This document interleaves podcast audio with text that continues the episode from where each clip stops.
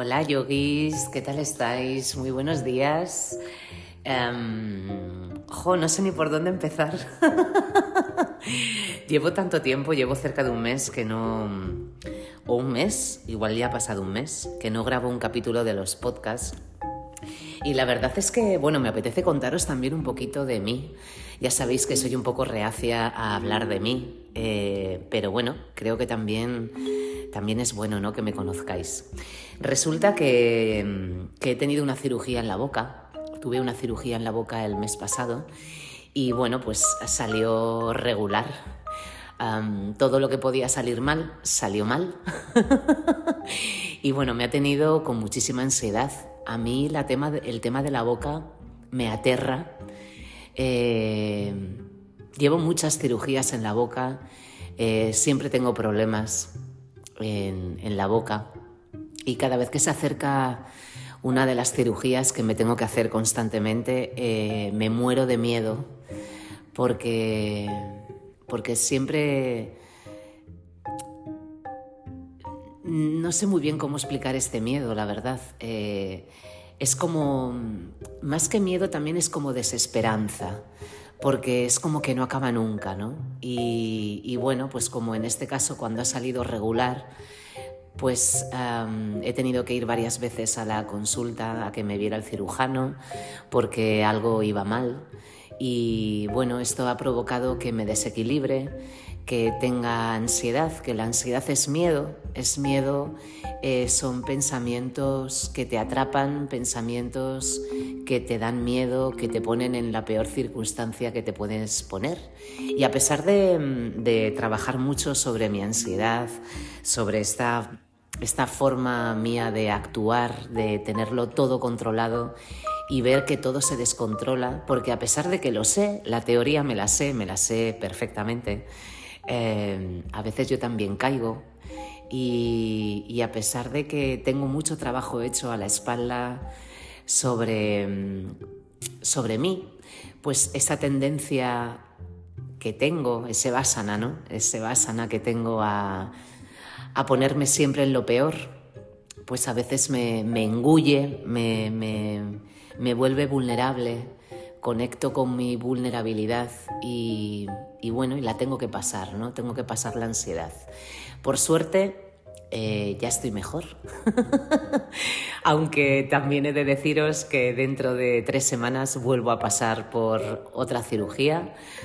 Así que bueno, estoy gestionando, gestionando todo lo que se mueve en mí cuando se acerca algo de esto, porque además del dolor, porque es un dolor, en la boca duele todo muchísimo, porque duele todo el rato, eh, es ese, como ese pepito grillo que me dice que, que algo puede ir mal y bueno, pues me desequilibra mucho, eh, hace que, que se me dispare la ansiedad, hace que deje de dormir, hace que deje de estar tranquila y como ya sabéis, y si no lo sabéis os lo digo, para mí lo más importante de mi vida es la tranquilidad mental. Es estar en el presente, ser capaz de estar en el presente, disfrutando de lo que tengo en el presente y no en estados mentales poniendo atención a mis pensamientos, a enredarme en mis pensamientos, a crearme esa película de pensamientos catastróficos. Y bueno, pues esa es mi ansiedad. Eh, yo me llevo bien con ella, la verdad, pero cuando aparece me da muchísimo miedo. También porque los que hemos estado en, en lugares muy oscuros, en los que se pierde totalmente la esperanza, el, gusto por la vida, el ánimo por la vida, y hemos salido de ahí, es como que es una sombra que nos acompaña, que nos acompaña siempre, que está detrás, ¿no? Que está detrás como acechándote para que en un momento que estés bajo volver a, a abrazarte con fuerza y a no quererte soltar. Y bueno, pues, pues a pesar de que, que yo a la ansiedad la veo como una amiga, que me saca de, me saca de lugares en los que me dejo de cuidar y en los que me dejo de preocupar. Cuando viene y cuando la estoy viviendo me aterra, me aterra. Y bueno, pues esto es lo que os quería contar antes de empezar. Que me habéis escrito un montón por Instagram, que por cierto, los que no me conozcáis por Instagram, si buscáis Lu Santosha, ahí estoy. La verdad es que cada vez estoy menos en redes sociales porque cada vez me gustan menos las redes sociales. Me gusta menos la exposición, cada vez me gusta menos eh, esa distracción de las redes sociales que te distraen, que te comparan, que te, que te que, es todo mentira. Al final en las redes sociales es todo mentira. Eh, es como una proyección de, ti que no es real. Eh, porque están los perfiles que, que, enseñan una vida ficticia y luego están los perfiles que están en el drama para captar también la atención, pero en realidad hay tan pocos perfiles que te enseñen, que te, que te ilustren, que te bueno, que te, que, te, que te, muestren cosas que tú no sabes y los cuales, con los cuales poder aprender, que yo la verdad es que cada vez estoy menos en redes sociales. Pero sí es verdad que si por ahí me escribís, porque lo hacéis, os contesto lo más rápido que puedo. Eh, pero bueno, que eso, Luz Santosa, si me queréis hablar por allí, pues para contarme alguna cosa, si tenéis algún tema del que queráis hablarme o del que queréis tratar conmigo para luego volverlo a llevar a los podcasts, bueno, pues ahí me encontráis. Bueno, en el capítulo anterior estuvimos empezando a hablar sobre los clesas o las clesas, que son las eh, aflicciones de la mente o las mayores fuentes de sufrimiento con los que nos encontramos los seres humanos. Como os conté en el capítulo anterior, las clesas nacen de las miserias o de las desgracias que vivimos como seres humanos simplemente por ser, por ser nuestra condición de seres humanos. Nace de aditatmika, que son los sufrimientos que nacen y que mueren en nosotros. No hay nada que, que, se involucre en estos sufrimientos. Nosotros nos los creamos a nosotros mismos. Esta klesa eh, se trata dentro de los sutras en el capítulo 2, en el, en el uh, sutra 6. Por si queréis ir a verlo, en el 2.6 encontráis eh, donde Patanjali habla sobre el egocentrismo, habla sobre el orgullo, sobre el ego.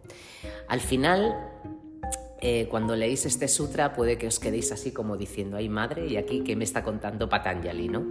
Bueno, pues es, asmita es confundir la conciencia, lo que yo soy, con mi cuerpo, con mi mente y con mis emociones. Y de aquí nace el egocentrismo. Es cuando desarrollamos una sensación de yo con los instrumentos que disponemos para sentir, con los sentidos. Los sentidos captan, son los receptores de información del interior. Captamos nuestro interior, pero también captamos el exterior, todo lo que podemos observar, todo lo que podemos escuchar, lo que podemos sentir. Esos son los sentidos.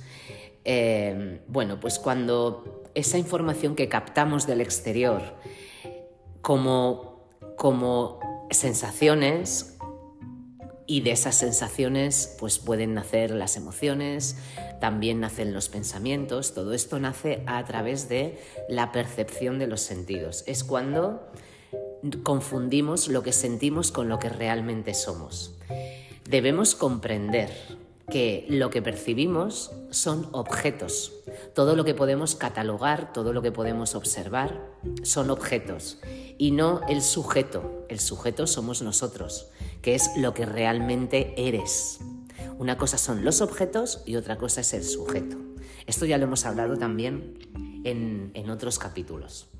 Asmita consiste en asociar tu sentido del ser con quién crees que eres, con las historias que tú y otros han creado en tu cabeza.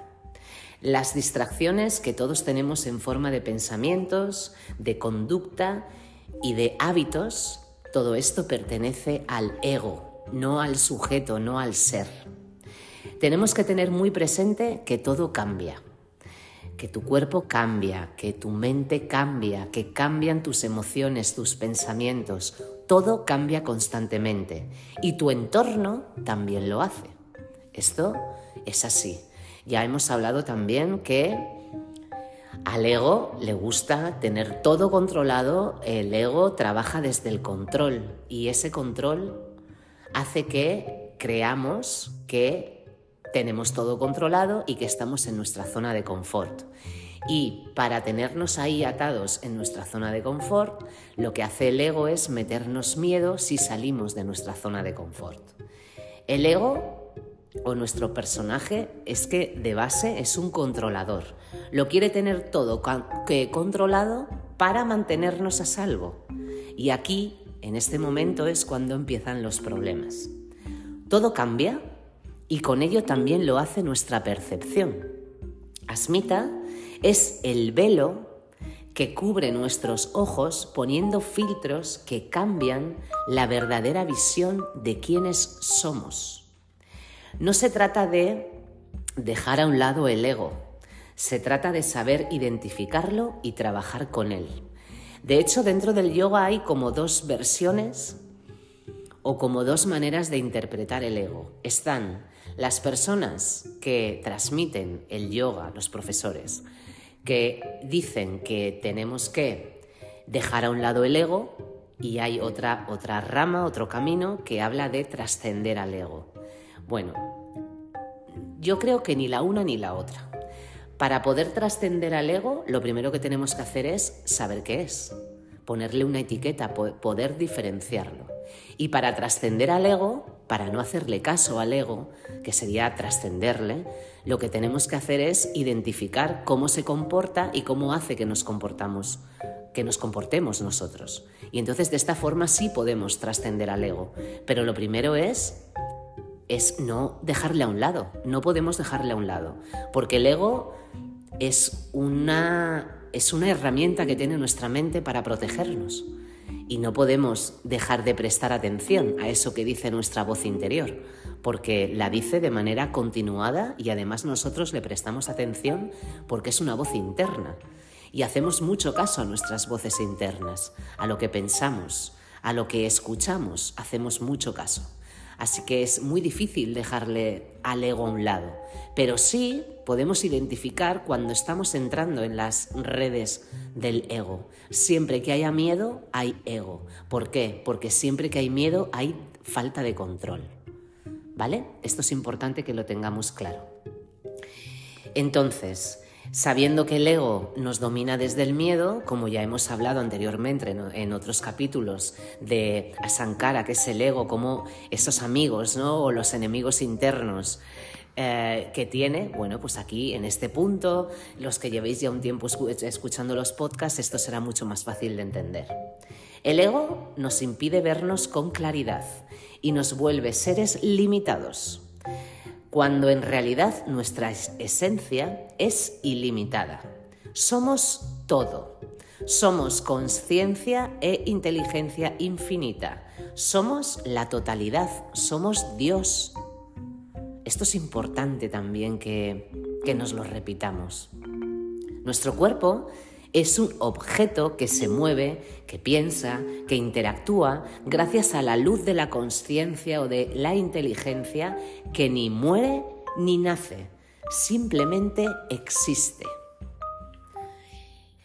El objetivo final del practicante de yoga es abandonar el ego para trascenderlo, para soltar todas las creencias y limitaciones que hemos ido adquiriendo a lo largo de nuestra vida y así vivir una vida con una forma más sana, más equilibrada y más plena. Una pregunta que yo os lanzo a ver qué me decís. ¿Cuánto sufres por ponerte siempre por delante? Respondedla y, a ver qué sale de ahí. Estamos atados a la condición del yo, del yo soy, yo tengo, yo quiero, yo necesito.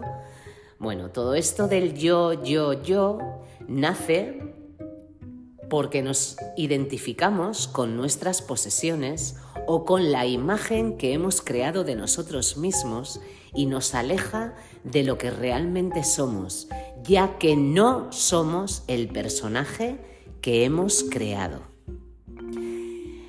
A ver, cuando hablamos del ego es, es complicado, bueno, complicado. No es que sea complicado, nos resulta complicado. Mirad, como ya sabéis, eh, ando estudiando la Bhagavad Gita, llevo ya unos meses estudiando la Gita, y, por ejemplo, cuando, cuando Arjuna es incapaz de, empezar con la batalla, ya sabéis que están los Pandavas y los Kauravas, los Kauravas, en el bando de los Kauravas, son, eh, está el abuelo de Arjuna, está bueno, hay personas muy importantes en la vida de Arjuna que están, digamos, con el enemigo, el que les ha destronado durante 12 años, que se tuvieron que ir al exilio y que perdieron el reino. Bueno, pues cuando ya va a empezar la, batalla, que están los Pandavas, que son el bando de Arjuna y el bando de Krishna y están enfrente los, los eh, Kauravas y va a empezar la batalla, Arjuna no es capaz no es capaz de empezar la batalla porque sabe que la batalla viene de la mano de la muerte. No existe una batalla sin muerte, no existe. Y Arjuna, durante el primer capítulo entero, lo que hace es lamentarse y decir que está deprimido y decir que se quiere ir a meditar a, Rishikesh porque no quiere enfrentarse a lo que supone una batalla. Tiene que luchar no solo porque le corresponde, porque es su Dharma, porque Él es el heredero al trono, es el legítimo heredero al trono. No, no se da cuenta que además de Él, que no solo es Él, es todas las personas del reino que están esperando que Él tome las riendas y que haga justicia, porque haciendo justicia hace lo que tiene que hacer y no huye de su responsabilidad, que esto es el Dharma. El Dharma no es solo un propósito en la vida. El Dharma es hacer lo que te corresponde hacer a pesar de que no te guste hacer lo que te corresponde. Es no huir de tus responsabilidades. Esto es el Dharma. Bueno, pues Arjuna no quiere seguir su Dharma porque está apegado a sus propias emociones, está apegado a lo que siente por su abuelo, está apegado a lo que siente por su tío, está apegado a lo que siente por esas personas que están en el bando opuesto. Y él dice que está deprimido muy deprimido, tan deprimido que, no quiere luchar. Y Krishna durante todo el primer capítulo le está escuchando, le está dejando hablar, le está dejando que se exprese, que suelte lo que siente, ¿no? que lo verbalice. Y ya en el capítulo 2, Krishna por fin habla, que Arjuna en este momento de la Gita no sabe que Krishna es un avatar de Dios, simplemente piensa que Krishna es un familiar, un primo, y como primo le tiene mucho respeto y le tiene mucha admiración porque hace lo que le corresponde hacer. Es un buen maestro. Y Krishna en el segundo capítulo ya una vez le dice a Arjuna, oye mira, por favor, ayúdame porque yo no sé salir solo de este estado de depresión y de confusión, de moja, porque ya sabéis que cuando nos apegamos a nuestras propias emociones, en el apego existe la confusión, nuestra mente se vuelve confusa y dejamos de tener discernimiento, dejamos de ver con claridad, dejamos de ser objetivos y nos invade totalmente la subjetividad que nace desde nuestras emociones, esas emociones apegadas a esas personas.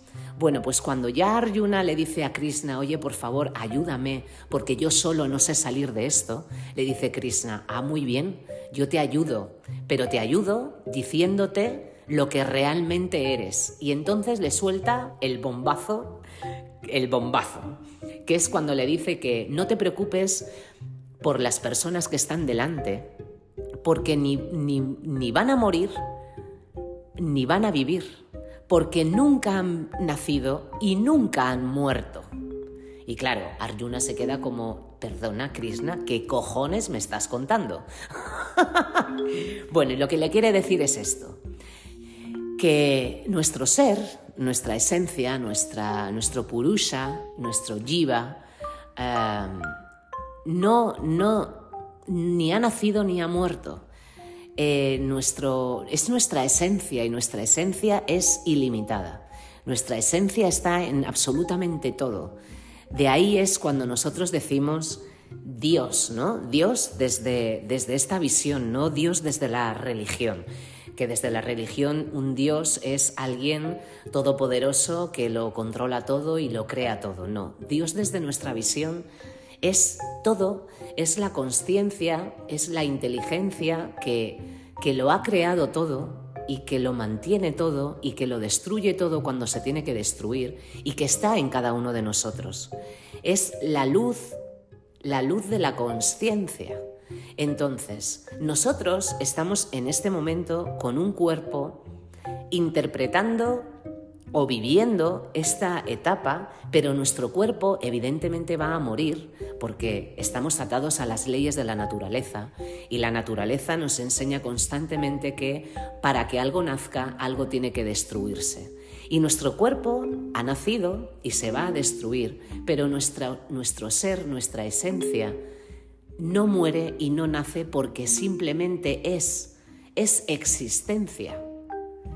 Todo está plagado de existencia, porque todo está bajo esa luz de la existencia. De ahí que nazca ese respeto profundo por los demás, por la naturaleza, porque somos naturaleza y porque todos formamos parte de lo mismo, de la misma creación, de la misma creación y de la misma destrucción.